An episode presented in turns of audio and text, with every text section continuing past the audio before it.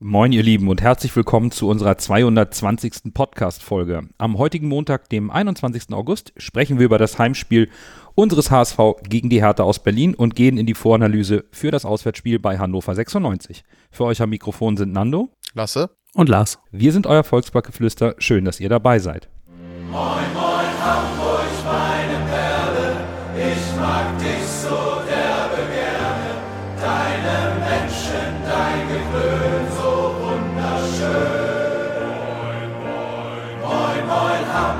deine Straßen, ordentlich Wasser, was ein Hafen. Und in hundert Jahren werde ich nicht von dir gehen. Bürger lässt sich heute entschuldigen. Liebe Grüße an euch alle sollen wir ausrichten. Er ist dann nächste Woche wieder dabei und deswegen schauen wir heute zu dritt zum Start unserer Folge auf den vergangenen Spieltag. Lasse, du hattest in der letzten Folge angekündigt, dein Augenmerk auf das Spiel Holstein-Kiel gegen den FC Magdeburg zu legen. Vor dem Spieltag war es das Spiel des zweiten gegen den fünften und ich glaube, du bist nicht enttäuscht worden. Nee, Sonnabend wurde ja doch etwas länger. Ich glaube, das kann ich an dieser äh, Stelle schon spo spoilern. Ich glaube, die meisten wissen, wie der SV gespielt ha äh, hat, die diesen Podcast hören. Und dementsprechend gab es ja auch ein bis zwei Siegergetränke, sage ich mal. Äh, von daher bin ich Sonntag nicht ganz so früh aus dem Bett gekommen, habe mir als vorbildlicher Podcaster natürlich die Konferenz angeguckt und auch die Highlights des Spiels, was ich mir als äh, Highlight rausgepickt hatte. Und äh, man muss sagen, ich wurde nicht enttäuscht. Man kann das so zusammenfassen, dass Kiel insgesamt äh, erstaunlich wackelig in der Abwehr war. Da waren viele individuelle Abwehrfehler. Vielleicht so ähnlich wie wir über den HSV schon gemeckert haben mit diesen vielen individuellen Fehlern. Äh, und ja, deshalb konnte Magdeburg das dann äh, quasi aufholen und am Ende dann auch gewinnen. Und äh, ja, das ist so ein bisschen das, das Sleeper-Duell gewesen zwischen äh, Last Time Sleeper und meinem Sleeper. Und äh, ich glaube, das, was ich vermutet hatte, dass Magdeburg sich mittlerweile gut eingespielt hat und der Fußball jetzt so ein bisschen Fuß gefasst in der zweiten Liga, das könnte gut, könnte gut passieren. Das hat alles Hand und Fuß, was Titztal machen lässt, in meinen Augen. Ja, absolut. Mit, mit sieben Punkten sind sie Zweiter. Ich hatte Wiesbaden zu Hause gegen den KSC im Fokus. Das war zum Glück am Freitag vor dem HSV-Spiel. Das war ganz angenehm. Und lag auch da mit meinem Gefühl gar nicht so falsch. Wiesbaden konnte den KSC schlagen. Und man merkt bei den Wiesbadenern, wie sie ihr Aufstiegsmärchen leben und wie sie da am Anfang der Saison mit allem, was sie haben, reingehen und den von vielen als Geheimfavorit genannten KSC wirklich vor Probleme gestellt haben und eben diesen Sieg eingefahren haben. Und der KSC konnte dann nicht an die Leistung gegen uns anknüpfen. Und das bringt jetzt Wiesbaden auf Platz 3 ebenfalls mit sieben Punkten. Also die erste kleine Überraschung noch in dieser noch jungen Saison ist da. Und dann hatten wir noch Rostock gegen Hannover. Lars, das war deins. Da hast du auch direkt unseren kommenden Gegner beobachtet. Wie ist da dein Fazit zu dem Spiel? Ich glaube, die ausuferndere Beobachtung zu unserem kommenden Gegner schiebe ja. ich noch ein Stück nach hinten. Ich hatte mir das Spiel insbesondere ausgeguckt, weil wir da natürlich zum einen mit Hansa Rostock, die als Tabellenführer in den Spieltag gegangen sind, ähm, und Hannover 96, die ähm, doch hinter ihren eigenen Ansprüchen und auch sicherlich Erwartungen zurückgeblieben waren, zwei Mannschaften hatten, für die ja das Ganze so ein bisschen richtungsweisend sein könnte, ähm, das Spiel. Und ja, am Ende des Tages steht jetzt ein Auswärtssieg von Hannover beim Tabellenführer. Ja, ich weiß, zweiter, dritter Spieltag.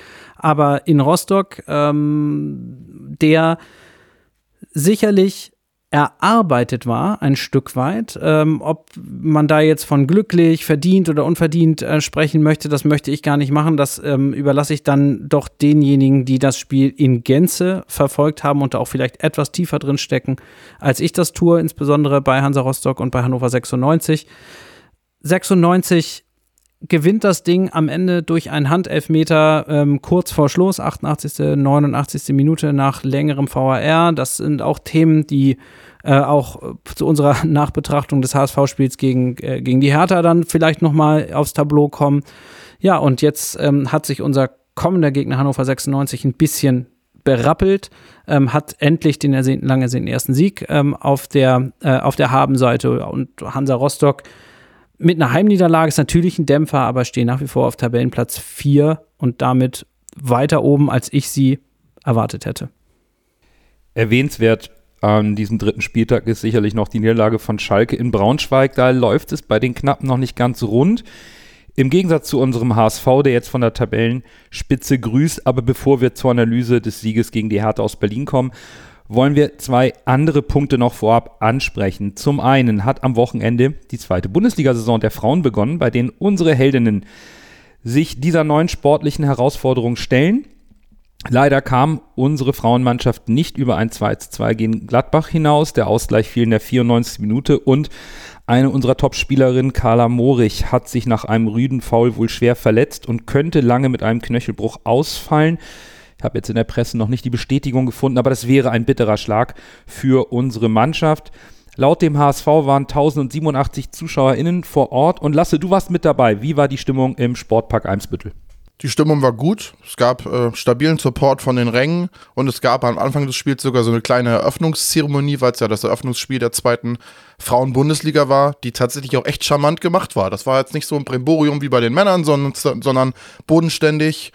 Da konnte keiner meckern. Das hat echt mit den Kindern haben die, die haben da mitgemacht. Das war echt, das war schön, muss ich sagen. Also das hat mir gut gefallen.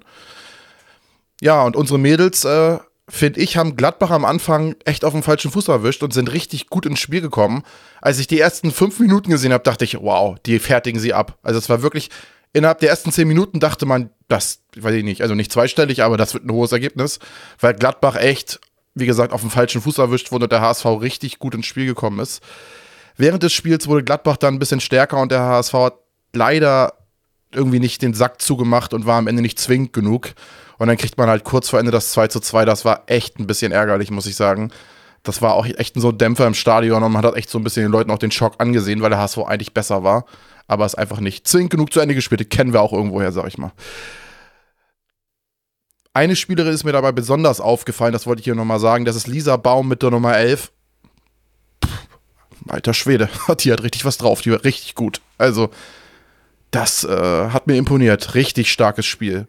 Und dann nochmal zum Foul, ja, das sah halt echt übel aus. Das war ein richtig robustes, rabiates Foul, wie du gesagt hast. Also, äh, ja, und dann wurde sie halt echt lange von, vom, von den, vom medizinischen Staff am Spielfeldrand behandelt und dann später mit der Trage abtransportiert. Das konnte man auch alles gut sehen. Das war echt schon, schon echt ein bisschen belastend. Das sah echt gar nicht gut aus. Und äh, an dieser Stelle auch nochmal alles Gute an Carla Morich von mir und Comeback Stronger. Ja, dem kann ich mich nur anschließen. Also alles Gute, beste Genesungswünsche auch von meiner Seite.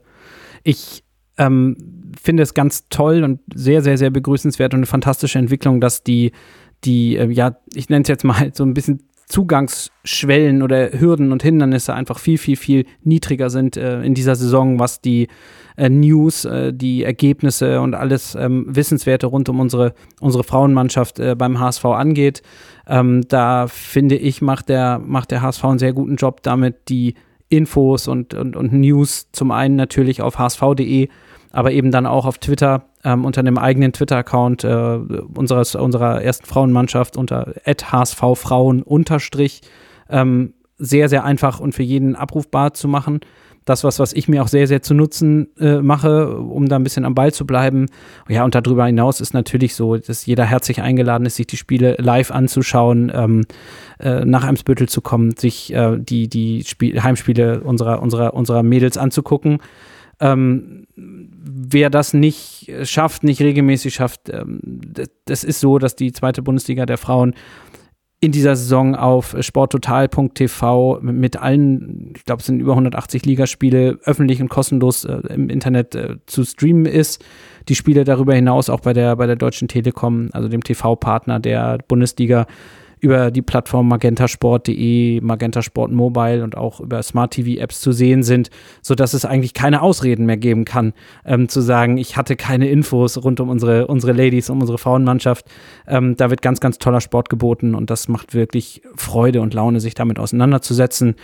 Und äh, ja, ein kleines, großes, wie auch immer, Schmankerl steht ja auch äh, demnächst direkt an. Es gab die Auslosung der zweiten DFB-Pokal-Hauptrunde ähm, bei, den, bei den Frauen und äh, unsere HSV-Mädels dürfen oder müssen auswärts äh, beim Stadtrivalen äh, vom FC St. Pauli antreten. Ich glaube, das ist am 2. September Wochenende. Ob es schon terminiert ist, weiß ich aktuell nicht.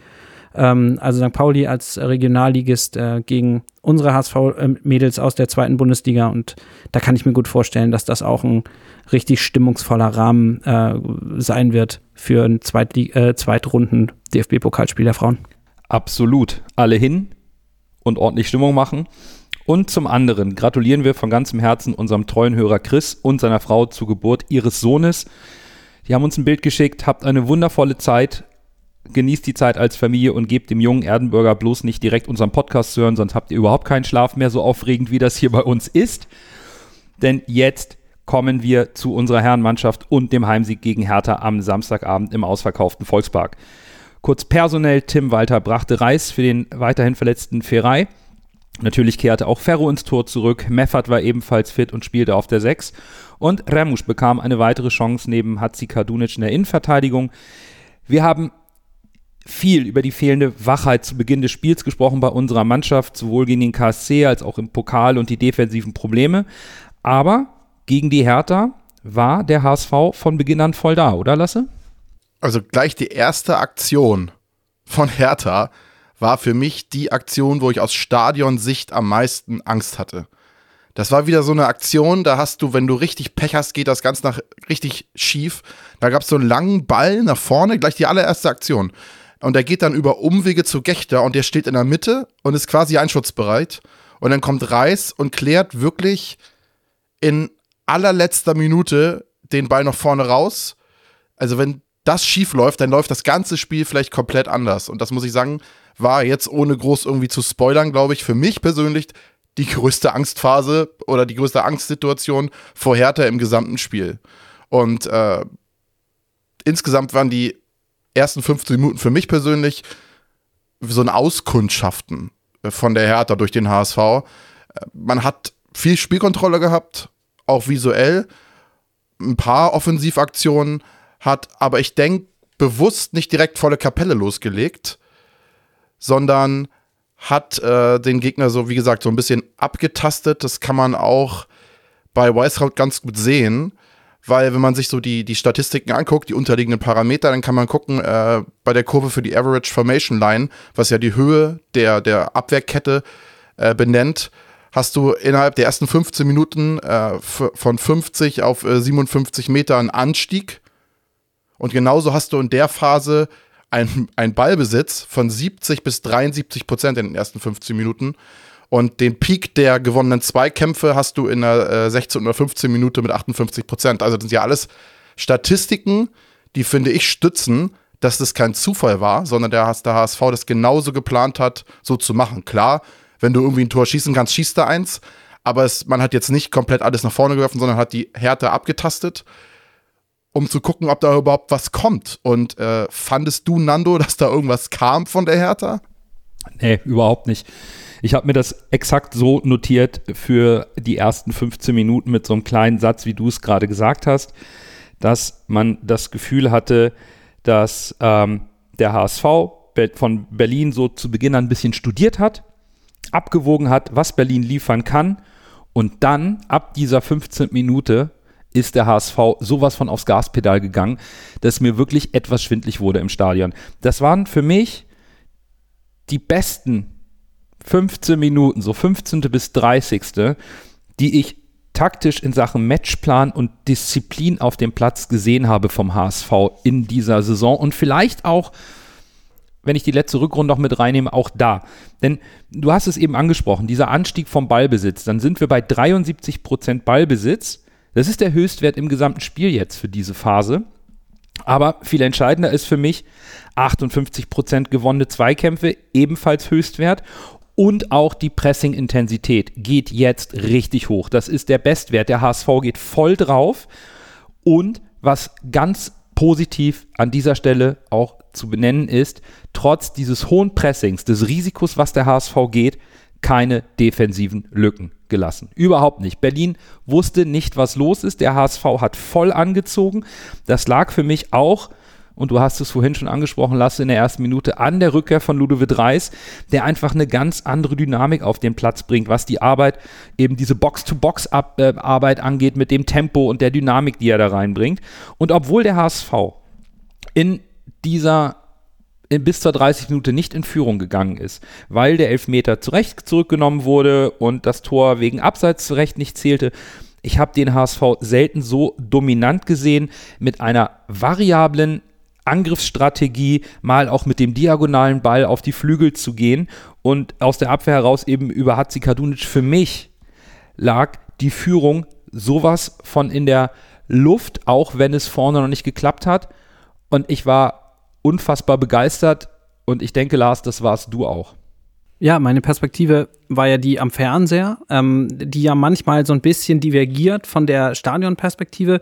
In diesem Fall aber tatsächlich nicht, denn es war auch am, am Fernseher sehr, sehr gut erkennbar, was der HSV wollte und äh, welche, welche Nadelstiche wir gesetzt haben, tatsächlich in dieser Phase, die du gerade angesprochen hast, Nando. Was mir insbesondere so in Richtung der 30. Minute extrem aufgefallen ist zum ersten Mal, ist, dass wir nicht nur einen viel stärkeren Zug auch zum Tor hatten, häufig ausgelöst eben durch diese diagonalen ähm, Verlagerungen, die du angesprochen hast, sondern dass wir, ich glaube, das hatten wir in der Nachbetrachtung des Schalke-Spiels schon mal, ähm, ab Mitte der ersten Halbzeit auch wirklich konsequent unsere Angriffe nicht nur zu Ende gespielt haben, sondern sie jeweils auch zu einem Abschluss gebracht haben. Und ich glaube, das ist ein ganz, ganz wesentlicher Punkt. Wir reden so oft über Konterabsicherung, wir reden so oft über defensive Lücken, aber wir haben immer wieder unsere Angriffe zu Ende gespielt. Ähm, Jean-Luc Dampé hat ein, zwei Mal nach innen gezogen, abgeschlossen. Die Bälle sind dann halt am Tor vorbeigegangen. Aber es gibt dann eben Abstoß und du stehst wieder in deiner Grundordnung drin. Und ähm, was dann mir ab der 30. Minute extrem aufgefallen ist, ähm, ist, dass Robert Glatzel plötzlich anders im Spiel war als noch in der ersten halben Stunde, weil er anders als in der Anfangsphase des Spiels jetzt häufiger sich auch tatsächlich wieder so ein bisschen in den, ich nenne es jetzt mal Zehnerraum des HSV-Spiels hat fallen lassen, was wir häufig von ihm schon gesehen haben, dass er sich in der Tiefe die Bälle abholt oder sie miterarbeitet und er dann damit in dieser Phase ganz, ganz maßgeblich auch daran beteiligt war, dass wir unglaublich viele schnelle Ballrückeroberungen hatten. Ähm, häufig tatsächlich noch in der Hälfte der Hertha, wenn kein langer Ball geschlagen wurde von Hertha, die meistens im Nirvana landeten, sondern sie tatsächlich versucht haben, das Ganze spielerisch aufzubauen ist es uns häufig gelungen, und ich meine, dass der Sky-Kommentator äh, tatsächlich gesagt hat, in, im Durchschnitt zu dieser Phase des Spiels, so um die 30., 35. Minute, erobert der HSV nach rund neun Sekunden den Ball wieder zurück. Und das ist mir tatsächlich absolut eklatant aufgefallen. Und genauso eine Ballbe Balleroberung hatten wir dann auch in der 38. Minute. Meines war noch in der Hertha-Hälfte. Wir spielen dann eine Schleife hinten rum. Aber dann gibt es eine tolle Top-Kombination über Reis, über Muheim, die dann Robert Glatzel findet in der Spitze, der aber nicht das tut, was in der Regel einfach der Boxstürmer, der Knipser macht, nämlich einfach mit Scheuklappen den Weg Richtung Tor sucht, sondern mit einer cleveren Bewegung seinen Gegenspieler rausnimmt und dann peripher auf der rechten Seite sieht, dass Bakary Yatta offen ist und den Ball da perfekt und mustergültig zu Bakker rüberlegt, der dann mit dem vermeintlich schwächeren linken Fuß einen so wunderschönen Abschluss hinlegt und das Ding da nicht bolzt, sondern reinschiebt, unhaltbar ins Tor. Das war, die ganze Nachbarschaft hat es äh, in dem Moment gewusst, weil ich sie, sie, habe wissen lassen mit meinem Torschrei. Es hat mich einfach wahnsinnig gefreut. Es war eine totale Erlösung und es war auch gefühlt einfach die logische Konsequenz aus unserem Spiel. Ohne dass wir hektisch geworden sind, sondern wir haben das einfach zu Ende gespielt, diesen Angriff und der Ball war drin. Und es hat mich einfach für Bakker wahnsinnig gefreut, denn das war anders als in den letzten Spielen auch ein anderer Jubel. Das war ein ganz anderer Jubel. Das war eine ganz andere Jubeltraube. Kommen wir später gerne nochmal dazu. Und dieser Führungstreffer hat, und das hat mich mit an dem Führungstreffer nochmal am meisten gefreut, nichts verändert am Spiel.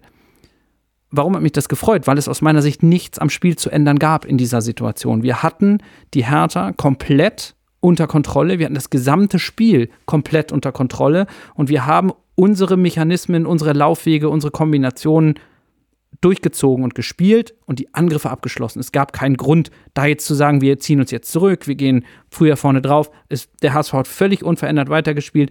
Das war im Übrigen auch schon nach den beiden VR-Szenen so. Was ja auch durchaus mal so ein bisschen so wie so eine Art Momentum-Switch sein kann in so einem Spiel, wo wir ja zweimal im Grunde genommen, du hast es richtig gesagt, Nando, zu Recht, ähm, eben Dinge zurückgenommen bekommen haben, beziehungsweise, wenn ich jetzt sage benachteiligt, meine ich das nicht, sondern eben ja, das Nachsehen hatten in den VR-Situationen. Und auch das hat die Mannschaft in keinster Weise in irgendeiner Form berührt, sondern es wurde ganz konsequent weitergespielt. Ja, und dann, als ich gedanklich eigentlich schon in der Pause war und mich ähm, um das Halbzeitfazit so ein bisschen kümmern wollte, gab es den Handelfmeter, gab es das 2 zu 0 und ähm, ja, ich weiß nicht, wie, meine, wie seht ihr das? Also die, die, die erste Halbzeit war durch. Ähm, wir führen mit 2 zu 0. Nach meinem Empfinden war das auf der Höhe nach komplett richtig, komplett verdient. Und Nando, ich glaube, die Zahlen geben das auch her, oder? Ja, also absolut. Also wenn wir, wenn wir ein Halbzeitfazit ziehen wollen, dann müssen wir, glaube ich, nur einen unterliegenden Parameter. Oh, wir benutzen das Wort heute ein bisschen viel. Ah, tut uns leid, aber es ist nun mal so. Denn für mich fasst das genau die Halbzeit zusammen. 1,36 zu 0. 0,01xg. Das ist, ich weiß nicht, nennt man es perfekt, dominant, ich weiß nicht, lasse, aber mehr kann man zu dieser ersten Halbzeit nicht sagen. Ja. ja, ist, ist, ist so, oder? Ich meine, was, was, will man, was will man da noch? Ähm man kann dazu sagen, dass es auch aus Stadionsicht für mich erschreckend war von Hertha. Muss ich ehrlich sagen, man könnte den HSV jetzt auch loben. Es war aber auch wirklich, ja, mir fällt da auch nicht zu ein. nee, äh, aber was, was mir immer einfällt nach so einer ersten Halbzeit, das ist ja die Nervosität von HSV-Fans nach so einer ersten Halbzeit. Das ist, das Spiel wird wieder angepfiffen, nachdem es so gut lief da denkt man immer, oh, oh, oh, kommen die jetzt wieder zu selbstsicher aus der Kabine und kommt der Gegner jetzt mit Schaum vom Mund und das Spiel dreht sich wieder. Aber es war nicht ganz so, wobei Lars, das Spiel war zu Beginn der zweiten Halbzeit schon unrund und zerfahren, aber dann auch auf beiden Seiten, oder? Nö, fand ich ja. überhaupt nicht. Also, warum nicht? Also, das sage ich jetzt tatsächlich, ihr, ihr, seht das, die Hörer müssen sich das vorstellen, das sage ich mit so einem Grinsen, weil ich fand, es gab kein Spiel, was hätte unrund oder zerfahren sein können. Denn gefühlt ging es mit Fußball erst so ab der 52., 53. Minute wieder los. Bis dahin waren elendlange Verletzungsunterbrechungen. Äh, also man hat es ja gesehen, gerade bei Toni Leistner, auch zu Recht. Also ich bin weit davon entfernt, hier irgendjemandem Zeitspiel oder sonst, also erst recht nicht mit dem Rückstand, aber äh, unterstellen zu wollen. Aber es fand im Grunde genommen nach Wiederanpfiff erstmal für sechs, sieben, acht Minuten gar nichts statt, fußballerisch.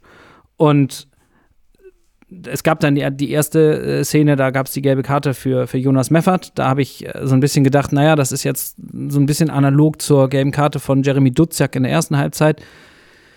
Ja, die auch im Grunde genommen für mich am Fernseher so war, muss man die geben? Fragezeichen. Ein klares taktisches Foul war das nicht von Duziak, aber es hat vielleicht einfach auch aus Schiedsrichterperspektive in diesem Moment das Spiel ein bisschen beruhigt. Er hat ganz klar gezeigt, hier Freunde, da ist eine Linie, da, da, da hören wir auf. Und so habe ich dann auch bei der gelben Karte von Meffert äh, zunächst mal auch gedacht, naja, komm, also ob man die jetzt geben muss, denn zur, kurz zur Erinnerung, da rutschen Meffert und ich bin mir nicht ganz sicher, wer es war. Benes? Nee, es war nicht. Nee, Dardai, das war der Innenverteidiger. Das war Dardai. Sie rutschen ja in, im, im, gefühlt im Mittelkreis ineinander im Kampf um den Ball.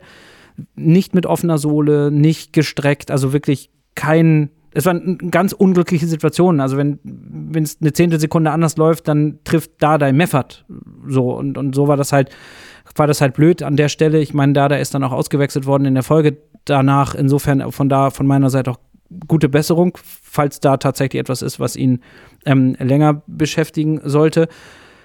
Und äh, das war die erste Szene. Zwei Minuten später war es dann die Situation, dass, dass Benisch äh, zum, zum, Kopfball, zum Kopfball hochsteigt und von hinten Toni Leistner ja mehr oder weniger in ihn reinspringt. Er kann gar nicht wissen, dass der da kommt und Benesch trifft Toni Leistner dann unglücklich, wie ich das auch finde, ähm, mit dem Arm, der eine normale Position hatte. Das war für mich kein Schlag oder irgendetwas äh, im Gesicht. Und ähm, ja, nach dem Spiel in Interviews könnte man sehen, dass Toni Leistners Nase vermutlich tatsächlich da einen Knacks wegbekommen hat. Auch, auch da gute Besserung von meiner Seite.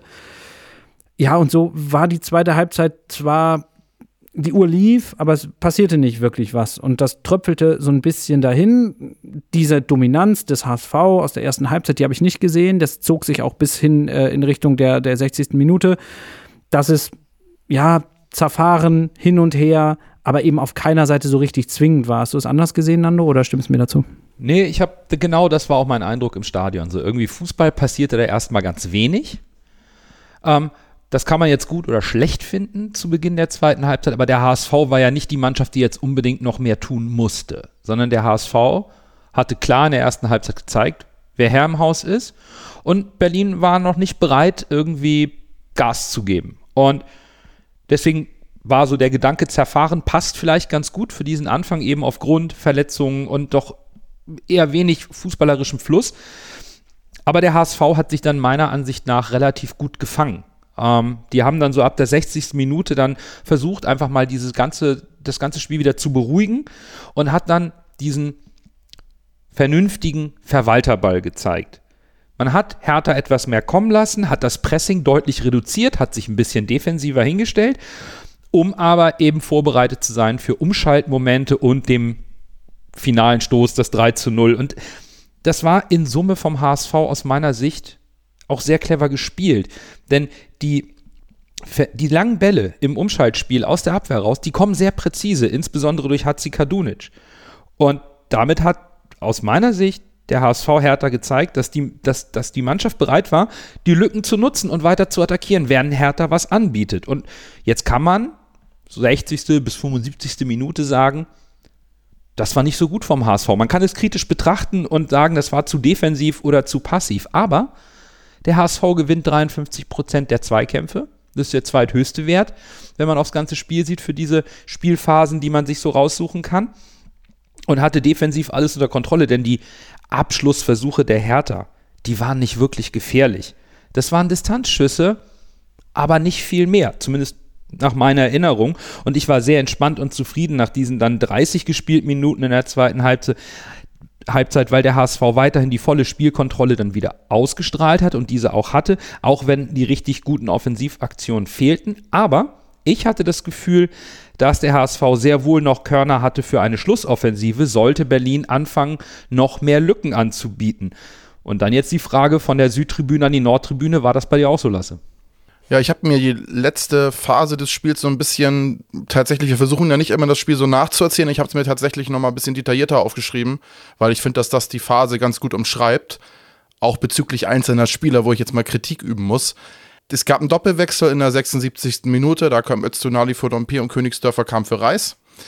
Und äh, Königsdörfer verpasst halt direkt mal eine Minute nach seiner Einwechslung das 3 zu 0, weil er nach der sehr guten Jatta-Hereingabe einfach den falschen Fuß nimmt und den Ball irgendwie, ich weiß nicht, wie er das geschafft hat, am Tor vor, vorbeispitzelt. Und äh, noch eine interessante Szene war dann in der 80. Minute, wo der HSV dann plötzlich einen Spielzug Prime Barcelona esk Tiki-Taka spielt. Und wenn der Ball für Öztunali reingeht, ehrlicherweise, ey, ich, dann kaufe ich mir einen digitalen Bilderrahmen, lade das da drauf und dann lasse ich die Szene bis zum Ende meiner Tage in Endlosschleife bei mir auf dem Nachttisch laufen. Also, das war ja, also sowas habe ich, weiß nicht, ob ich das überhaupt schon mal vom HSV im Stadion gesehen habe. Also, das war schon, wo das plötzlich herkam, also, das war schon unterhaltsam, sag ich mal. Äh, tatsächlich fällt dann auch in der 82. Minute das, das, das 3 zu 0. Ich würde jetzt ehrlicherweise gar nicht sagen, die Vorentscheidung, weil das Spiel war schon vorher entschieden, so ungefährlich wie Hertha war. Und äh, Königsdörfer halt, halt mit einer wirklich miserablen Ablage auf Glatzel, wie er den da ihm zuspielt und, und dann wirklich Glatze noch seine ganze Klasse aufwenden muss, um diesen Ball dann noch ins Tor zu, zu, zu, zu schießen. Also, das war wirklich richtig schlecht von Königsdörfer, muss man ehrlich sagen. Also, der Einzige war sein Glück, dass dieser Ball von Glatze noch reingeht, sonst hätte er sich, glaube ich, was anhören können. Äh, und irgendwie muss ich ehrlich sagen, dass ich diese beiden Aktionen irgendwie die bisherige Saison von den Königsdörfern und auch die Vorbereitung irgendwie so ein bisschen treffend zusammenpassen. Ich bin echt gespannt, ob da bis zum 1.9. noch was passiert. Ihr wisst alle, was ich meine. Ich habe da irgendwie ein ganz komisches Bauchgefühl. Weil das ja auch irgendwie so durch den Raum waberte mit Königsdörfer. Ich bin da echt mal gespannt, ob da nicht was im Busch ist, weil das kommt mir alles ein bisschen komisch vor. Und ja, wenn man diese Phase jetzt insgesamt beschreiben will, habe ich mir aufgeschrieben, der HSV hat an Intensität rausgenommen und äh, stand etwas tiefer und die Hertha war halt minimal offensiv stärker, wenn man das überhaupt so benennen konnte, ohne äh, wirklich gefährlich zu werden. Das sieht man halt auch an der, an der, an den unterliegenden Parametern. Die PPDA gehen äh, im, also Pressing per Defensive Action, gehen im Vergleich zum vorigen Spieler deutlich runter. Da sieht man auch, dass der HSV halt das Tempo rausgenommen hat und dann versucht hat, quasi härter auszukontern oder wenn man es so nennen möchte. Also das entscheidende Tor noch zu machen und das so ein bisschen runter zu verwalten. Äh, hat man halt ja ein bisschen mehr den Ball zu gegeben, weil man halt auch gemerkt hat, dass da halt nichts kommt. Ne? Und da muss man vielleicht auch einfach nicht ins Risiko gehen. Nee, genau. Und ich denke, gerade Risiko ist ja genau dieses Thema Risikoabwägung. Die defensive Anfälligkeit war in den letzten Wochen Anlass zu intensiven Diskussionen innerhalb der HSV-Fanszene, in den Medien, natürlich auch bei uns. Viele von euch haben die letzte Folge gehört. Und natürlich wurde Tim Walter zu der Problematik in der Pressekonferenz vor dem Spiel befragt. Und wir wollen damit heute mal einsteigen und haben vorab noch einmal die sehr ausführliche Antwort des Trainers, die werden wir jetzt hier einspielen, die uns dankenwerterweise der HSV zur Verfügung gestellt hat. Ja, das ist korrekt. Muss man ganz ehrlich sagen, wir haben zu viele Gegentore kassiert. Das muss man ja auch so, so erwähnen, wenn es so ist. Ja, ähm, äh, ist aber jetzt vielleicht, ja, auf, man muss es ein bisschen differenziert betrachten. Ähm, äh, zum einen, das, das sollen jetzt Erklärungen sein und auch niemals eine Ausrede. Ähm, äh, es ist einfach so, dass wir ähm, äh, eine neu formierte Abwehr haben. Ja, wir haben drei Spieler, die, die einfach äh, in der Philosophie noch nicht zusammengespielt haben. Ähm, das ist, äh, wir reden ja auch schon gar nicht mehr über den äh, extrem hohen äh, Risikoanteil unseres Spielaufbaus, sondern äh, das sind äh, teilweise Konzentrationsfehler, teilweise äh, leichte Fehler. Ja, und äh, ähm, für mich ist nur wichtig, dass die Jungs das auch so sehen, dass sie es erkennen. Ja, wir auch. Und, äh, und dass wir daran mit Hochdruck arbeiten, dass wir es versuchen, im Training besser zu machen. Die Jungs, die die Einstellung dazu auch haben, dass sie es besser machen wollen, dass sie lernen wollen. Ja, und, und ich glaube, das ist das Entscheidende, dass wir ja immer noch äh, in, der, in der Findungsphase waren oder sind ähm, äh, weil wenn man es betrachtet, äh, haben wir auch schon andere Zeiten. Zu Beginn äh, war das mit dem Spielaufbau so. Ähm, dann haben wir die stabilste Abwehr der zweiten Liga gehabt. Ja, dann haben wir einen Ausfall von Mario Vuskovic ähm, hinnehmen müssen. Und das sind alles Dinge, die, die sich jetzt trotzdem finden müssen und die Jungs trotzdem wissen, ähm, dass sie in manchen Dingen einfach konsequenter sein müssen. Vor allem dann auch in, in der individuellen Zweikampfführung. Und daran ähm, versuchen wir weiter zu arbeiten. Das haben wir diese Woche gemacht, indem wir enge Spielformen hatten, indem wir äh, viel in die Zweikämpfe gekommen sind, trotzdem auch im Kettenverhalten, im Durchschieben. Ja, und von daher, wir wissen das. Ja, und auch soll nie eine Ausrede sein, sondern einfach vielleicht ähm, eine Erklärung oder einige Erklärungen dafür, woran das wir arbeiten und was wir besser machen wollen. Tim Walter ist sehr ausführlich. Das ist eher selten, dass er in der Pressekonferenz mal dazu so intensiv Stellung nimmt. Und er spricht ja viele Punkte an, die wir ja auch schon diskutiert haben, die wir als Begründung, Erklärung, Argument eingebracht haben, die auch immer wieder diskutiert werden. Jetzt haben wir gegen die Hertha zu null gespielt und wenn ich äh, immer Bürger mal zitieren darf, auch nur äh, drei Schüsse innerhalb des Rahmens zugelassen, also innerhalb des Strafraums.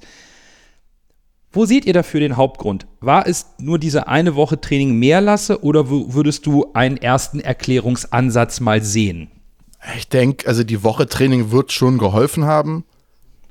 Aber ich finde, der HSV hat sich dieses äh, 0 zu 0 äh, durch die nötige Sicherheit in der Anfangsphase geholt und deshalb endlich mal die 0 äh, gehalten. Und es umschreibt eigentlich auch das, warum ich öfter mal mecker, weil mehr verlange ich gar nicht. Das, was die HSV jetzt gespielt hat, ist für mich das meine ich halt mit, mit System und nicht zu offensiv spielen. Genauso das meine ich. Den Gegner analysieren, gucken, was kann der Gegner. Klar, muss man jetzt auch sagen, dass Hertha arg schwach war, aber man hat den Gegner analysiert und dann dementsprechend agiert. Ich finde, das Spiel ist ein gutes Beispiel dafür, dass man halt nicht nur 1-0 gewinnen kann oder 5 zu 4, sondern dass es halt doch ein Mittelding gibt, wenn man das Spiel dementsprechend seriös angeht. Ich habe mir, habe mir hier in meinen äh, Notizen zur, zum Defensivverhalten, äh, die ich auch mir teilweise während des Spiels schon gemacht habe, ähm, einen Überbegriff hingeschrieben und das ist The Return of the Löwenbande. Ich habe das in der letzten Woche ja angesprochen, dass für mich Verteidigen und ähm, Abwehrarbeit, also die Arbeit gegen den Ball eben nicht die Viererkette betrifft und im bestenfalls noch den Sechser dazu, sondern es geht über den gesamten Platz im modernen Fußball. Und was ich gesehen habe am Samstagabend gegen Hertha, war, wenn der Ball nicht mehr in unseren Reihen war, dann war es egal wo auf dem Feld ein kollektives, ein kollektiver Effort, diesen Ball zurückzuerobern. Und wenn es irgendwo mal eine Lücke gab, dann wurde die, dann wurde quasi der, der Deckungsschatten hinter einem Spieler viel, viel besser geschlossen, als das in den, ähm, insbesondere den beiden vorangegangenen Spielen in Karlsruhe und in Essen der Fall war. Ein maßgeblicher Faktor dafür ist für mich einfach Ludovic Reis, der dieses diagonale Rückwärtsdenken, ähm, wenn der Gegner im Ballbesitz ist, einfach auf eine Art und Weise beherrscht, wie ich das bei uns im Kader bei keinem zweiten Spieler sehe. Ähm, der, wenn man wirklich mal sich die Mühe macht und sich nur Ludovic Reis anschaut, wie er sich auf dem Platz bewegt, sich ab und an dabei ertappt zu denken, was macht er denn? Oder nein, Ludo, du musst. Und dann sieht man aber, dass er äh, Dinge, Spielsituationen antizipiert und dann plötzlich Räume besetzt, die, wenn man zurückspulen würde, eine Sekunde vorher eben noch keine Bewandtnis für das Spiel hatten, die der Gegner dann aber eben benutzen muss.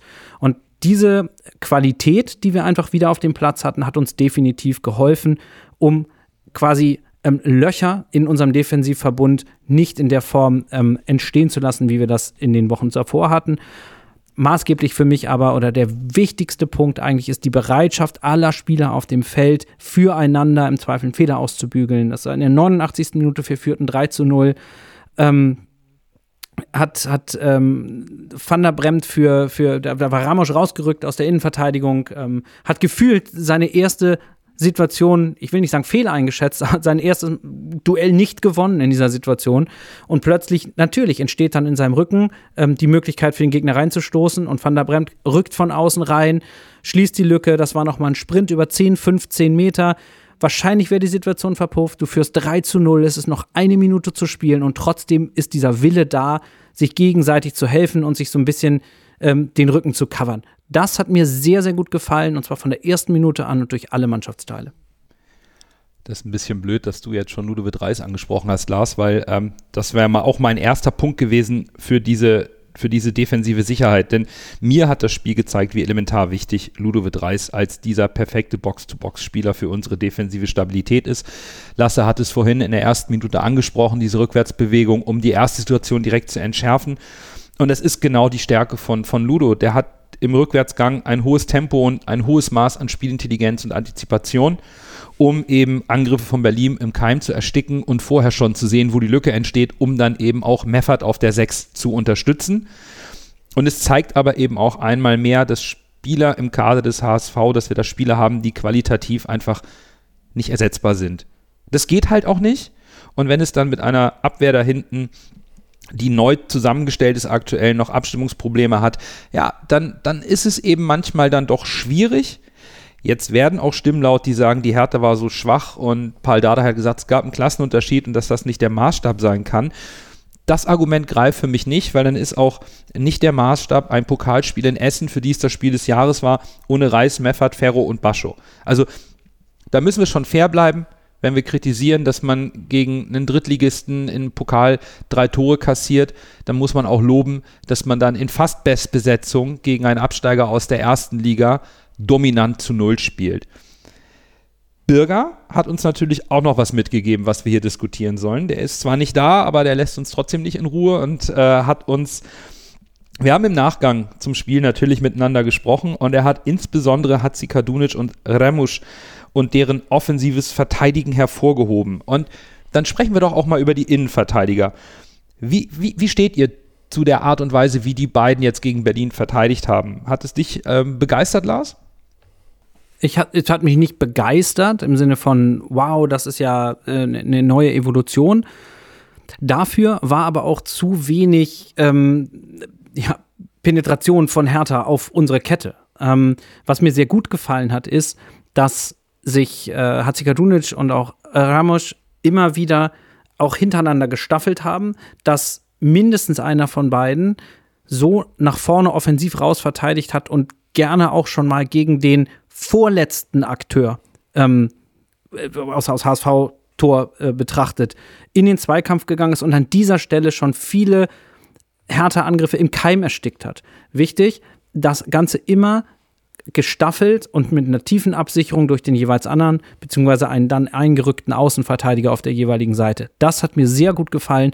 Das war so vom, ich nenne es mal, gruppentaktischen Verhalten schon, schon eine deutliche Steigerung zu dem, was ich in den Wochen zuvor gesehen habe.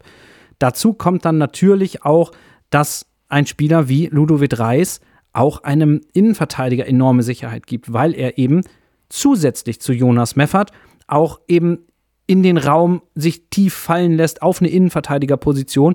Das haben die Akteure, die bis dato auf unseren Achterpositionen gespielt haben, so nicht gemacht. Und insoweit muss ich äh, da auch selber ein bisschen Abbitte leisten. Ich habe in der vergangenen Woche, ähm, glaube ich, im Podcast hier gesagt, dass die Leistung insbesondere ähm, von ähm, Laszlo Benisch bei mir schon dazu geführt haben, dass ich nahezu vergessen hatte, dass uns Ludovic Reis noch fehlt. Wie falsch diese Einschätzung im Zweifel ist, beziehungsweise wie kurz sie greift, hat uns Ludovic Reis, wie ich finde, gegen Hertha ähm, ganz, ganz dick, wenn ich wir sage, meine ich eigentlich mir, äh, unter die Nase gerieben. Und ähm, das ist einfach ein, ein Element, was unserer gesamten, gesamten Defensivverbunden enormen ähm, zusätzlichen Grad an Stabilität verleiht. Ja, bin ich komplett bei Lars. Ich meine, der Name Box-to-Box-Spieler beschreibt ja schon, was äh, Ludovic Reis ist. Er läuft von Box zu Box und äh, läuft da alle Wege, ist offensiv stark, defensiv scheinbar auch stärker, als wir es vielleicht immer wahrhaben wollten oder wir es selbst gesehen haben. Das hat dieses Spiel nochmal gezeigt. Und an sich haben mir Ramos und Hatzikadunic gut gefallen. Ramos auch deutlich sicherer als äh, die anderen Spiele zuvor. Aber ich glaube, ich bin da auch bei Lars und sage, das liegt auch daran, dass jetzt Meffert und Reis da waren und man dadurch eine defensive Komponente mehr hatte auf diesen drei Positionen im Mittelfeld. Also man hatte nicht Benes und Öztunali, der ja auch eher offensiv orientiert ist, oder Ferrei, der auch sehr offensiv orientiert ist, und dahinter den Meffert, sondern man Reis, so einen halben Defensivspieler, also sag ich mal, Hälfte offensiv, Hälfte defensiv. Meffert noch einen defensiven Mit Mit Mittelfeldspieler und dann mit Benes noch einen offensiven, sag ich mal. Von daher, diese zusätzliche halbe Defensivspieler hat irgendwie, glaube ich, dann die nötige Stabilität quasi ausgestrahlt an die Innenverteidigung, sodass die auch ein bisschen sicherer agieren konnten, habe ich das Gefühl gehabt. Für mich ist noch ein weiterer Aspekt, dass Tim Walter Hatzikadunic und Ramusch überhaupt hat spielen lassen, trotz einiger Wackler und eben guten Leistungen von Ambrosius. Dass er eben die Abwehr nicht gewechselt hat. Denn Tim Walter spricht damit den Spielern das Vertrauen aus, Fehler machen zu dürfen und dass sie Zeit bekommen, um anzukommen beim HSV, um sich zu finden. Das gibt Spielern auch mental Sicherheit. Und insbesondere Innenverteidiger müssen sich einspielen und aufeinander abstimmen. Das haben wir beim HSV in jüngerer Vergangenheit sehr schmerzlich erfahren. Das vergessen wir immer, aber mit dem Ausfall von Mario Vuskovic hatten wir die Versuche mit Montero, der ganz neu war, und David, der ein Jahr keine Spielpraxis hatte. Und es hat gedauert, bis da überhaupt neben Bascho Jonas David in der Lage war, Zweitliga reife Defensivleistung abzuliefern. Montero ist es nahezu gar nicht gelungen.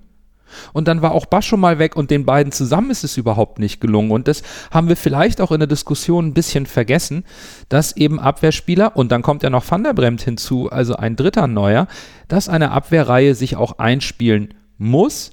Und wenn dann der Abwehrchef fehlt, wenn dann auch mal ähm, der wichtigste zentrale Mittelfeldspieler fehlt, der auch äh, Vizekapitän ist, nämlich Ludovic Reis, wenn, wenn das alles noch nicht passt, dann sieht es vielleicht manchmal wackelig aus.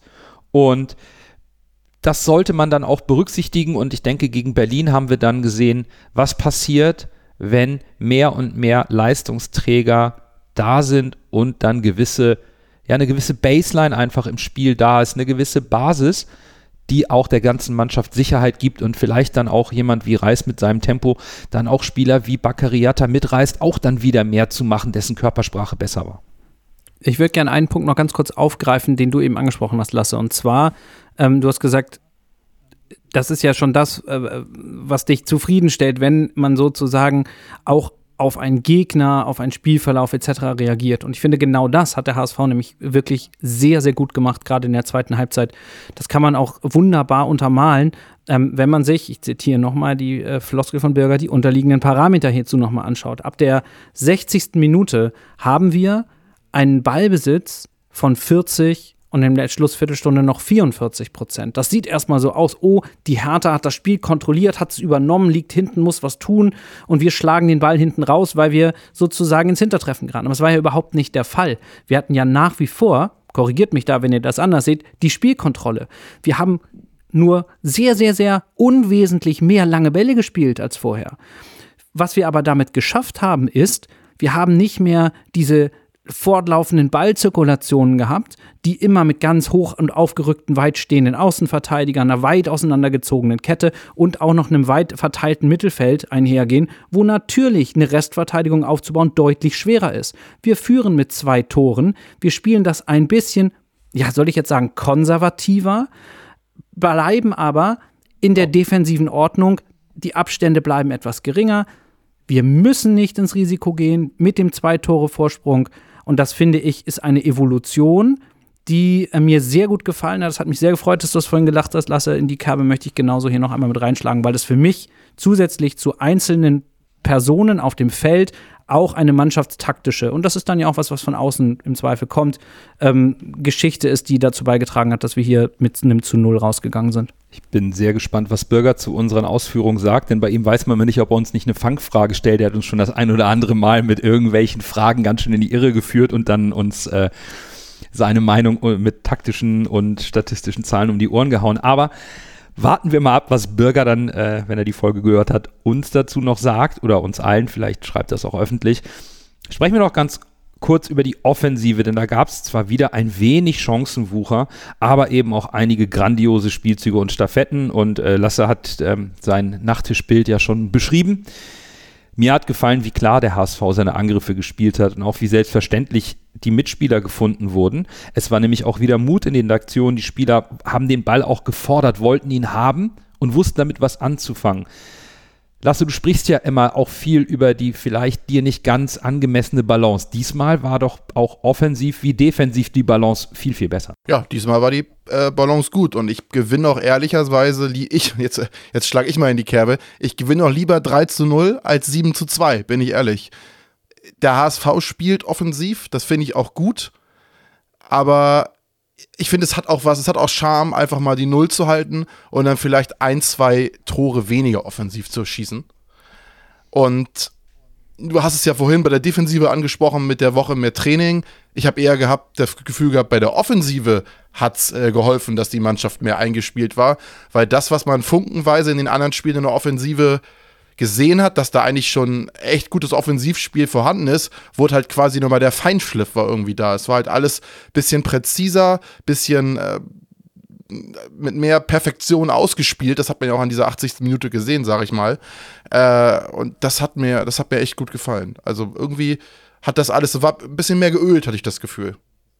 Was mir gut gefallen hat, ist tatsächlich, das hatte ich ja gesagt, ist, dass zum einen unsere An Angriffe abgeschlossen wurden mit Aktionen, die wirklich aufs Tor gehen.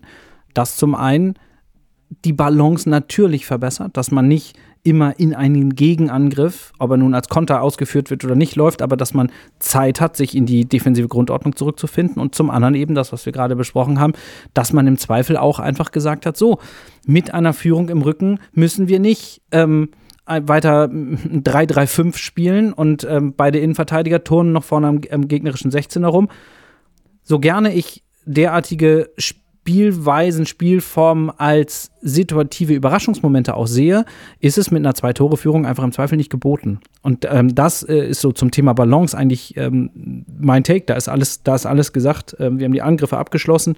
Wir haben die Tore gemacht. Ähm, wir hätten noch durchaus mehr Tore schießen können, wobei ich jetzt einen großen Chancenwucher, wie das äh, zum Beispiel in der ersten Halbzeit gegen Schalke vielleicht eher der Fall war, nicht gesehen habe. Ähm, ja, und so ist das für mich ein, am Ende des Tages verdienter Sieg. Eine Sache treibt mich aber um und das ist immer so ein bisschen, die einen mögen jetzt sagen, ja, was sucht er denn die Nadel im Heuhaufen oder das Haar in der Suppe? Mhm. Wir haben jetzt zwei Heimspiele in dieser Saison gesehen und wir haben beide Male, gerade in der Offensive, über die wir jetzt da reden, wirklich entweder ein Feuerwerk gesehen oder ein sehr, sehr hohes Maß an Kontrolle, Selbstverständlichkeit in den Abläufen. Ähm, und dann haben wir die beiden Auswärtsspiele, die dagegen stehen, in Karlsruhe und in Essen. Und das passt irgendwie nicht zusammen. Und das ist das ein bisschen, was mich an der Stelle eben nicht jetzt himmelhoch jauchzend ähm, hier sitzen lässt. Äh, woran liegt das? Und das ist gerne was, das können wir gerne auch gemeinsam mal überlegen. Braucht die Mannschaft den Volkspark? Weil das ist so ein bisschen der einzige Faktor, den ich, den ich ausmachen kann. Ähm, oder äh, wie seht ihr das? Äh, woher kommt diese Selbstverständlichkeit ähm, in den Heimspielen von Minute Null an? Also nicht erst mit einem 2 zu 0, sondern ähm, eben von Beginn an und äh, in den Auswärtsspielen hat es eben in dieser Form bis dato so nicht geklappt. Da komme ich gleich drauf zu, weil äh, vielleicht hängt das auch ein bisschen mit dem, mit der, mit dem, mit dem Rudelgedanken wieder zusammen, Lars, den du schon einge, eingeworfen hast. Denn was mir aufgefallen ist, warum die Balance im Spiel gegen Berlin gestimmt hat, lag tatsächlich an der besseren Laune zweier Spieler für mich. Und ich sage das so ganz direkt, denn die Körpersprache von Bakary Hatta und Jean-Luc Dompe war in den letzten Wochen nicht gerade positiv. Die hat mir nicht gefallen. Insbesondere Jatta hat uns ja allen Rätsel aufgegeben. Was ist denn mit ihm? Er jubelt nicht bei seinen Toren. Er saß da mal draußen und hat dann irgendwie, als er reinkam, auch nicht das gebracht, was wir von ihm kennen. Und das war gegen Berlin ganz anders. Der trifft wunderschön und jubelt so ausgelassen, wie wir unseren Backer auch kennen. Da war auch eine ganz andere positive Körperspannung, eine Körperhaltung, Lachen im Gesicht und eben auch ein deutlich größerer Einsatz, wieder die Linie lauf, rauf und runter zu laufen und defensiv mitzuarbeiten. Und das ist natürlich subjektiv, wie ich das sehe, diese Lauf, diesen Laufeinsatz, die Spielfreude. Und ich habe das jetzt nicht mit Zahlen zu belegen, sondern nur das, was ich sehe. Und das sehe ich auch, oder habe ich auch bei Dompe gegen Berlin gesehen. Da ist mir eine Szene in Erinnerung geblieben. Da hat er vorne eine Offensivaktion, wo er nicht ganz eingebunden ist. Berlin will angreifen und er sprintet sofort zurück, um in die defensive Position zu gehen, um Miro Muheim nicht alleine zu lassen. Auch das sieht man nicht so oft von Jean-Luc Dompe. Und das war plötzlich da gegen Berlin. Deswegen weiß ich nicht, es kann sein, dass es die Stimmung im Volkspark ist, dass das einfach dass das einfach die heiligen Hallen sind, wo die Spieler komplett in ihrer Komfortzone sind, weil sie bedingungslosen Support der Fans haben. Vielleicht ist es einfach auch nur noch ein bisschen der rostige Saisonstart und wir müssen nach Hannover über das Auswärtsverhalten des HSV sprechen. Lasse, wie, wie, wie ist es bei dir? Oh, das ist schwierig. Ich glaube schon, dass natürlich 57.000 Leute oder sagen wir mal 47.000 Leute, je nachdem, wie, wie, wie voll der Auswärtsbereich ist, da sind, die dich anfeuern, dass das natürlich schon Motivation und einen Rückenwind gibt. Aber am Ende sind das Fußballprofis äh, und die müssen halt auch auswärts performen. Und ich kann auch nicht nur in der Firma oder im Homeoffice Leistung bringen, sondern ich muss äh, zu Hause und in der Firma äh, meinen Job erledigen. Und das gilt genauso für die Spieler, dass man natürlich ein bisschen, äh, dass es mehr Spaß bringt, wenn die Leute für einen sind, ist klar aber ich vielleicht, weiß ich nicht, da muss vielleicht so ein bisschen mehr die Drecksack-Mentalität rauskommen, dass man mal sagt, so wir zeigen es euch jetzt und dass man sich auch an. Das haben ja viele Fußballer, die sagen, ich finde es auswärts geiler als zu Hause, weil man sich halt quasi daran so ein bisschen aufziehen kann. Aber das hat vielleicht auch was mit der heutigen Mentalität von Spielern zu tun. Ich will da jetzt kein, irgendwie kein Fass aufmachen oder so. Aber äh, ja, kann ich schlecht beurteilen, da ich nie selbst Fußballprofi war. Ja, ich denke, wir, wir nehmen den Gedanken von Lars mal äh, in, die, in, die Analyse nach Hannover nochmal mit rein und dann diskutieren wir nochmal, ob uns das Auswärtsgesicht des HSV dann nach dem nächsten Spiel etwas besser gefallen hat. Und ja, sprechen wir nochmal ganz kurz über den VR. Lasse, du hast da im Stadion so nicht ganz so ein gutes Gefühl? Ja, ich finde, auch wenn die VR-Entscheidungen korrekt waren und die Entscheidungsfindung natürlich auch Zeit dauert. Ich meine, noch sitzt keine AI dahinter, die das alles komplett vollautomatisiert entscheidet. Aber ich muss hier trotzdem mal Kritik äh, üben. Also ich finde es echt kritisch, wie uninformiert man im Stadion ist und auch bleibt. Beide Situationen waren nicht klar ersichtlich für die Menschen im Stadion, also die jetzt äh, zurückgenommen wurden und wurden auch nicht aufgelöst in keinster Weise. Keine Info auf der Videoleinwand, äh, kein, was denn nun los war. Hier wünsche ich mir irgendwie mehr Transparenz und eventuell auch eine Durchsage des Schiedsrichters per Audio. Das wäre dann eine Neueinführung, das ist mir klar. Man hat aber bei der Frauen-WM gesehen, dass es funktioniert. Also es ist kein Hexenwerk. Und ich finde, es kann nicht sein, dass äh, die DFB äh, die, die, äh, die, DFL und der DFB mit der tollen Stimmung in Deutschland in der Bundesliga wirbt, auch im Ausland. Das ist unser Steckenpferd in Deutschland, die Stimmung in den Stadien und die Fans. Aber die Personen, diese Fans im Stadion, am schlechtesten informiert sind, äh, informiert sind. Da ist jemand, der sitzt tausende Kilometer weiter entfernt vom Fernseher in China und Australien und weiß mehr Bescheid als derjenige, der dort im Stadion ist. Ich meine, das klingt jetzt so ein bisschen plakativ und polemisch, ja, aber man kann irgendwie nicht erwarten, dass die Zuschauer im Stadion äh, alle auf ihren Handys nachlesen, wenn man denn Empfang hat, wenn es das WLAN oder das LTE-Netz hergibt oder 5G oder was auch immer. Und äh, dass man erwartet, dass diese Menschen, die da paar Meter vom Geschehen entfernt sind, sich darüber informieren. Äh, ja, das finde ich äh, schwierig, muss ich ehrlich sagen. Ja, in dem Fall war es ja sogar so, dass du, ich weiß, wie das im Stadion ist und du hast noch weniger Kenntnis, aber dieses Mal war es ja sogar so bei dem, bei dem Elfmeter, der gepfiffen und dann zurückgenommen wird, aber nicht, weil es halt kein Foul war, sondern weil es vorher ein Handspiel war. Das hat A, ewig gedauert und äh, bis der, äh, selbst der, der Sky-Moderator verstanden hat, was hier Sache ist und das dann kommuniziert hat, ähm, da sind Minuten vergangen, das darf einfach nicht sein. Nee. Das äh, macht dann immer das Spielerlebnis ein bisschen kaputt, aber ich glaube, zum Spiel haben wir so viel gesagt und dann fehlt nur noch die Auflösung des Man of the Match zu diesem fast perfekten Spiel des HSV. Dann erst Groh, der den Ball übernimmt. Halblinke Position zu Mackert. Er sollte schießen. 25 Meter am ersten frei. Schuss auf das Tor. Tor! Tor! Ein herrlicher Treffer. Ein wunderbarer Treffer. Angeschnitten. Der Ball fliegt er unhaltbar rechts ins Eck. Wenn wir jetzt einen Ball hätten, würde ich es Ihnen nochmal zeigen. Wir sind uns einig, es war eine tolle geschlossene Mannschaftsleistung, aber unsere Man of the Match Kategorie bringt uns eben dazu, dem einen oder anderen Spieler oder vielleicht auch dem Trainer etwas mehr Lob zuzusprechen, weil er subjektiv einfach besser war als der Rest. Lasse, wem huldigst du in, besonders für das Spiel gegen Berlin? Ich habe lange überlegt und ich habe mich jetzt gerade spontan umentschieden. Ich hatte zwischen Bakriata in der Offensive überlegt und äh, Hatzi Kadunic für die Defensive, aber ich will jetzt Tim, Tim Walter, weil ich sage, dass mir gut gefallen hat, wie er die Mannschaft äh, auf Hertha eingestellt hat und dass er die Mannschaft anscheinend so taktisch auch äh, entgegen meiner Erwartung, ich kritisiere ihn dafür ja oft, so eingestellt hat, dass man auch defensiv gut stand und die Spieler haben seine Vorgaben diesmal richtig gut umgesetzt. Deshalb geht mein Man of the Match an Tim Walter für dieses Spiel. Stark. Das finde ich stark.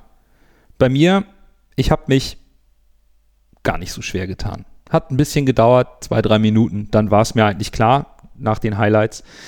Denn mein heutiger Man of the Match hat letzte Woche richtig viel Kritik abbekommen und Bürger hat mit väterlicher Strenge sogar seinen vollen Namen sehr bestimmt gesagt, als es um einen Fehler beim Gegentor ging und Lars ist noch mit eingesprungen. Daher möchte ich in dieser Folge ganz liebevoll Miro Maria Max Murheim zu meinem Man of the Match küren, der über seine linke Seite, natürlich nicht allein, auch mit Unterstützung, aber gerade mal 0,09 XG zugelassen hat. Das ist der geringste Wert von allen drei Teilen der Defensivfelder und durch seine Distanzschüsse ein weiteres offensives Element ins Spiel bringt, was die Gegner respektieren müssen.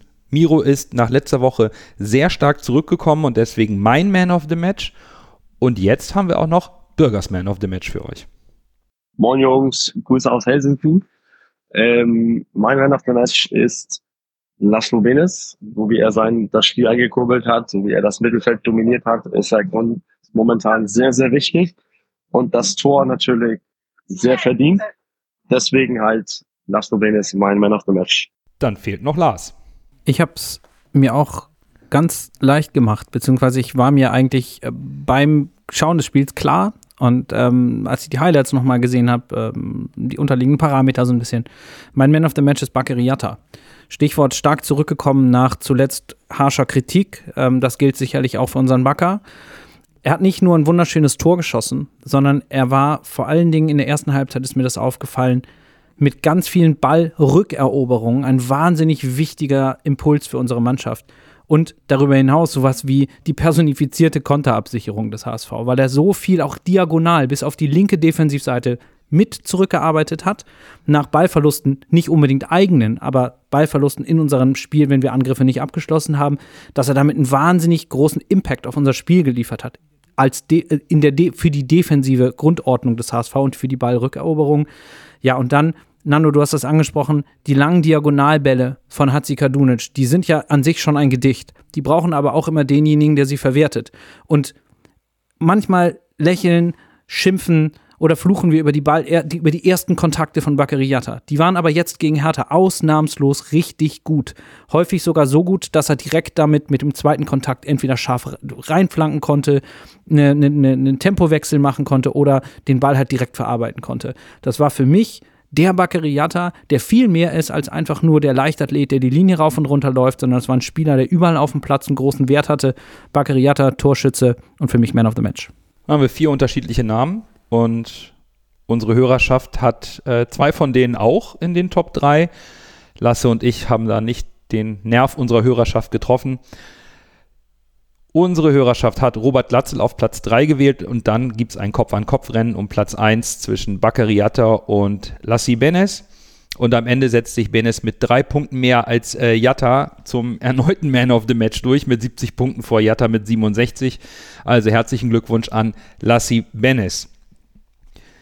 Nochmal Samstagabend und diesmal auswärts. Unser HSV gastiert bei Hannover 96 und bei Hannover war der Start in die Saison mit zwei Unentschieden an den ersten beiden Spieltagen sowie dem Außenpokal nicht optimal. Dabei hat man im Sommer eigentlich viel getan, um die Saison eine bessere Rolle zu spielen, denn einen richtigen Aderlass auf Abgangsseite kann man eigentlich nicht so erkennen, Lars, oder? Nein, kann, kann man nicht, tue ich auch nicht. Können wir kurz machen an der Stelle. So richtig ins Auge fallen mir da eigentlich nur zwei Spieler. Das ist einmal Sebastian Kerk und dann natürlich Henrik Weidand ähm, die sicherlich Spieler sind, die für die Mannschaft und insbesondere bei Henrik Weidand auch für den gesamten Verein und das gesamte Konstrukt Hannover 96 einen, durchaus einen, einen, höheren oder einen übergeordneten Wert hatten. Ähm, ansonsten, wenn man jetzt auf die Startelf und so die Keyplayer guckt, ist da ähnlich eigentlich wie beim HSV wenig äh, Abgang oder kein Abgang. Aber gerade Hendrik Weidand ist ein Spieler, der sicherlich auch über die 90 Minuten auf dem Platz hinaus eine Identifikation, Identifikationsfigur ähm, auch im Zusammenleben mit der Fanszene war, der sicherlich fehlt. Ob er jetzt am kommenden Samstagabend sportlich fehlt, vermutlich wiegt es da nicht so schwer. Aber das hat man vielleicht ausgeglichen, denn bei den Neuzugängen überstrahlt, ähnlich wie beim KSC-Einnahme alles, aber es gibt schon ein paar spannende Personalien, äh, die jetzt neu bei Hannover dazugekommen sind, von denen zumindest einer auch in der Gerüchteküche des HSV waberte lasse. Ja, Brooklyn Eze kam für 800.000 Euro von Wien Wiesbaden und war tatsächlich, wie von dir gesagt, auch beim HSV im Gespräch. Äh, da hat mit Derek Köhn aber tatsächlich richtig starke Konkurrenz auf der linken Seite. Also es wird spannend, wer sich da durchsetzt. Äh, der Spieler, der du gesagt hast, der alles überstrahlt, ist für mich so ein bisschen, wenn man das so ein bisschen äh, überspitzt sagen will, so ein bisschen der Harry Kane Hannovers. äh, sehr guter Spieler für die zweite Liga in meinen Augen und auch für verhältnismäßig wenig Geld gekommen, 700.000 Euro. Gut, im Vergleich zu über 100 Millionen für Harry Kane natürlich Peanuts. äh, ja, dann haben wir noch Max Christiansen von Kräuter Fürth. Das ist so ein klassischer Sechser mit Zweitbundesliga-Qualitäten, aber auch ein guter, also guter Zweitliga-Sechser. Dann haben wir noch den jungen äh, Innenverteidiger Bright Ari Mbi, der wurde von Bayern fest verpflichtet, war letztes Jahr ausgeliehen, hat auch direkt äh, alles gespielt, bis auf das Elversberg-Spiel stand da eigentlich jede Minute auf dem Platz. Und äh, dann haben wir noch zwei Spieler, Marius Wolf von 1860, äh, der gilt als großes Talent, hat aber bisher noch keinen Einsatz äh, im Spieltagskader gehabt. Und der junge Yannick Lürs äh, wurde aus der zweiten hochgezogen und hat bisher eine Minute für die Profis in der Innenverteidigung gespielt. Ja, und auf der Trainerbank sitzt immer noch Stefan Leitl seit Sommer 2022 und er weiß eben, wie Aufstieg geht und ich glaube, dafür hat Hannover ihn auch letzte Saison schon verpflichtet, denn mit Fürth ist ihm im Sommer 21 der Aufstieg in die erste Liga gelungen. Er hat in dieser Saison sein Spielsystem angepasst, eben aufgrund der Verpflichtung von Eze, Ariembi und Halstenberg und hat aus dieser klassischen Viererkette nun eine Dreierkette gemacht. Davor ein kompaktes Fünfer-Mittelfeld, vielleicht auch etwas breiter, dann eher ein 3-4-3 statt ein 3-5-2. Vorne Teuchert ist der Zielspieler, neben ihm hat man Tresoldi oder Nielsen als zweite Spitze. Hannover spielt sehr geschlossen durchs Zentrum, Flügelspiel nicht unbedingt jetzt das Mittel, womit Hannover dann zur Grundlinie geht und Flanken reinschlägt, sondern sie wollen mehr das Drittel überladen des Gegners und dann die Stürmer in Schussposition bringen. Also der HSV muss sich auf eine laufstarke Mannschaft einstellen, die auch personell keine Sorgen hat. Sie können aus dem Vollen schöpfen. In unseren Tabellentipps haben wir Hannover alle in den Top 8 und das liegt natürlich an klangvollen Namen im Kader wie Ron-Robert Zieler, Luis Schaub, Bischuschkow, Teuchert, Nils Muroya und eben die angesprochenen Neuzugänge. Rein nominell also ein Kader voller Potenzial. Aber ich möchte im Hinblick auf das Spiel am Samstag gerne eine Frage diskutieren. Passt der Kader zusammen oder wurde zu viel nach Name dazu verpflichtet? Wie ist da so euer Gefühl? Nach Name hinzuverpflichtet, ähm, glaube ich eher nicht. Das würde ja allenfalls, wenn ich mir die Liste der Neuzugänge mal so durchlese, auf Harry Kane, äh, Entschuldigung, Halstenberg äh, äh, passen. Nein, äh, ob der Kader jetzt passt, das ist mir ehrlich gesagt auch nach den wenigen Spielen jetzt noch ein bisschen zu früh, um es abschließend einzuschätzen, denn die Saison ist noch ganz jung, aber so wie sie begonnen hat, ähm, passt das, was Hannover 96 angeboten hat, irgendwie doch dann wieder zum alten Hannover 96. Denn da liegst du am ersten Spieltag nach gefühlt einer halben Stunde mit 0 zu 2 gegen einen Aufsteiger zurück, erarbeitest dir irgendwie noch ein 2 zu 2, nur um dann in der Woche drauf das genaue Gegenteil zu erleben, eine Zwei-Tore-Führung noch zu verspielen. Und ähm, ja, also das ist da sind merkwürdige Ausschläge drin. Etwas, ähm, wenn man sagen kann, wofür steht Hannover 96 der letzten Jahre, dann genau dafür. Und letzten Endes, ob das jetzt passt oder nicht, äh, möchte ich am dritten Spieltag noch nicht oder am, am vierten Spieltag noch nicht äh, entscheiden. Das Einzige, was für mich jetzt mit Blick auf das Spiel am Samstagabend gilt, ist, Hannover 96 ist eine komplette Wundertüte. Ja, ich habe mir aufgeschrieben, das ist eine richtig gute Frage, Nano, weil bei mir ändert sich die Meinung über den Kader von Hannover irgendwie jedes Mal, wenn ich Transfermarkt.de öffne. Dann gucke ich mir diesen Kader an und denke mir, das sind eigentlich alles so Zweitligaspieler, die oben mitspielen können. Aber irgendwie fehlt was an diesem Kader. Und ich traue mich nicht, die wirklich oben, äh, richtig oben einzuordnen, weil das ich, sieht man ja auch an meinem Tabelltipp, irgendwie Platz 7 oder 8 habe ich sie, glaube ich. Weil da irgendwie, da fehlt mir irgendwie der Unterschiedsspieler in der Offensive, so da, dieser Überraschungseffekt. Der Überraschungseffekt, ja, der kommt von der gesamten Mannschaft, weil es eine Wundertüte ist weil die Leistungen halt so unkonstant sind, aber das ist nicht der Spieler, der irgendwie so da, mit der, diesen Unterschied ausmacht. Auch kein Harry Halston Kane in der Innenverteidigung äh, reißt es dann auch nicht rum. Äh, ja, da fehlt mir der Spieler. Die hatten ja mal so Spieler mit Linton Meiner und äh, Muslia. Das waren so Spieler, die fand ich richtig geil. Die haben uns äh, ja auch das eine Mal, wo sich Hannover nur hinten reingestellt hat und durch Muslia dann, war das Muslia oder war das, war das nicht sogar meiner? Einer von den beiden war es, der uns dann das 1-0 eingesteckt hat und wir haben verloren. Auf jeden Fall, das waren so Spieler, die fand ich richtig gut. Spielen ja jetzt äh, auch in der, ja, meiner spielt in der Bundesliga bei Köln und der andere spielt bei Paderborn und macht da eigentlich auch einen guten Job. Aber ja, das hat auch gezeigt irgendwie, das sind so Spieler, die hatten eigentlich das Potenzial, die Hannover aber auch irgendwie nicht richtig zum Laufen gekriegt, sag ich mal. Louis Schaub ist auch so ein Spieler, der war in der Vorbereitung wieder überragend. Da haben die Hannover-Spieler schon, die Hannover-Fans wohl schon alle geschwärmt. Das ist ja, der macht, macht jetzt die Saison seines Lebens. Ja, läuft bis jetzt auch nicht so richtig. Ist auch für mich einfach viel zu langsam für die zweite Liga. Muss er vielleicht auf seiner Situation auch nicht so schnell sein als klassischer Zehner. Ja. Aber irgendwie, ja, das ist dann, er ist technisch top und hat auch vielleicht so ein bisschen, kann der Unterschiedsspieler sein, aber zeigt es dann auch zu selten. Wie bei uns finde find spannend, wie ihr das seht, weil so ähnlich ging es mir auch, als ich mich auf Hannover vorbereitet habe. Was mir aufgefallen ist, Hannover hat bereits vier Elfmeter zugesprochen bekommen in den ersten drei Spielen. Also der HSV sollte gewarnt sein, Hannover attackiert den Strafraum und hat offensive Qualität. Also Cedric Teuchert ist in Form. Defensiv, Lars, du hast es angesprochen, die Anfälligkeit, also dieses Auf und Ab bei Hannover ist aus den Ergebnissen offensichtlich. Und dann kommt es beim HSV aus meiner Sicht darauf an, ob die Mannschaft von Tim Walter das Spiel schnell und breit machen kann. Insbesondere mit den neuen Optionen der langen Bälle hinten, von hinten heraus über diese Mittelfeldkette. Ähnlich wie gegen Schalke als Mittel zum Erfolg einzusetzen, weil eigentlich kommt die Spielidee von Hannover unserem HSV entgegen, so wie sie versuchen auch auf dem Platz sich zu stellen. Und der Support in Hannover, wo wir dann wieder beim Thema sind, Auswärtsgesicht des HSV, der wird überragend sein, weil wir machen da sicherlich genug Stimmung, um eine kleine Heimspielatmosphäre auch in der Freundschaft, im freundschaftlichen Verhältnis mit Hannover zu haben. Also vielleicht ist das sogar der Vorteil vom HSV. Ob uns die Spielanlage so entgegenkommt, weiß ich ehrlicherweise gar nicht genau, weil wenn du auf die Ergebnisse der letzten Saison guckst, hat der HSV meistens gegen Mannschaften verloren, die mit Dreierkette spielen und mit so diesen Schienenspielern. Aber verstehe natürlich, was du meinst, weil Hannover hat an sich, auch wenn es nicht immer funktioniert, natürlich den Anspruch auch mitzuspielen. Und wenn wir gegen Gegner spielen, die mitspielen, äh, sehen wir auch oft besser aus.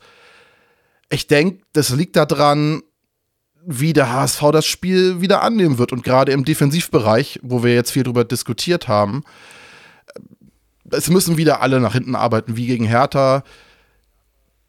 Lars hat es ja eben gesagt mit der Wundertüte, Hannover ist eine Mannschaft, die hat Potenzial und wenn sie das abreifen und plötzlich mal wieder eine Top-Leistung herauskitzeln, dann wird's, dann wird's nicht leicht. Aber gerade mit diesen Außenspielern wie dem und Köhn ist natürlich die Chance, wie du es gesagt hast, Nando hinter die Kette zu spielen, weil gerade Köhn ist so ein Spieler, der, ich will nicht sagen, der arbeitet gar nicht defensiv mit, aber der treibt sich schon sehr oft sehr offensiv vorne rum und da kann man natürlich dann auch über Dompe und Jatta äh, wahrscheinlich was regeln, sag ich mal.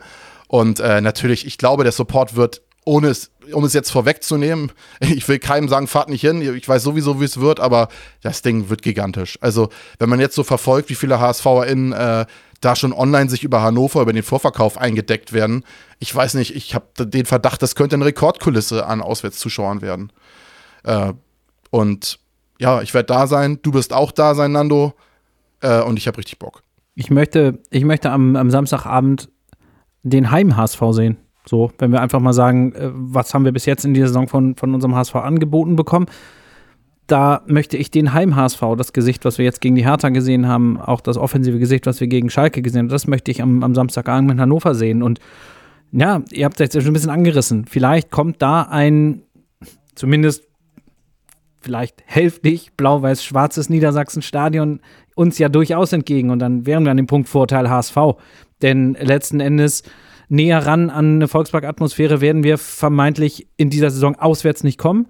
Und wenn es gerade jetzt hilft dabei, ähm, das Auswärtsgesicht des HSV ein bisschen mehr in, in, in Richtung Heimgesicht zu ziehen, ja, dann nehme ich das gerne. Und wir haben vorhin so ein bisschen auch über Rendsburg-Tibor Königsdörfer, ja, gerätselt, möchte ich sagen. Und da denke ich auch liebend gerne an unser letztes Spiel in Hannover zurück. Mhm. Denn ähm, diese Energieleistung, der Wille, mit dem äh, Renzi uns da zum Sieg geschossen hat in der Nachspielzeit und in der letzten Minute, war auch etwas, das kam für mich damals auch komplett, na, was heißt komplett aus dem Nichts, aber das war eine so überragende Situation und ähm, ja, gerne wieder.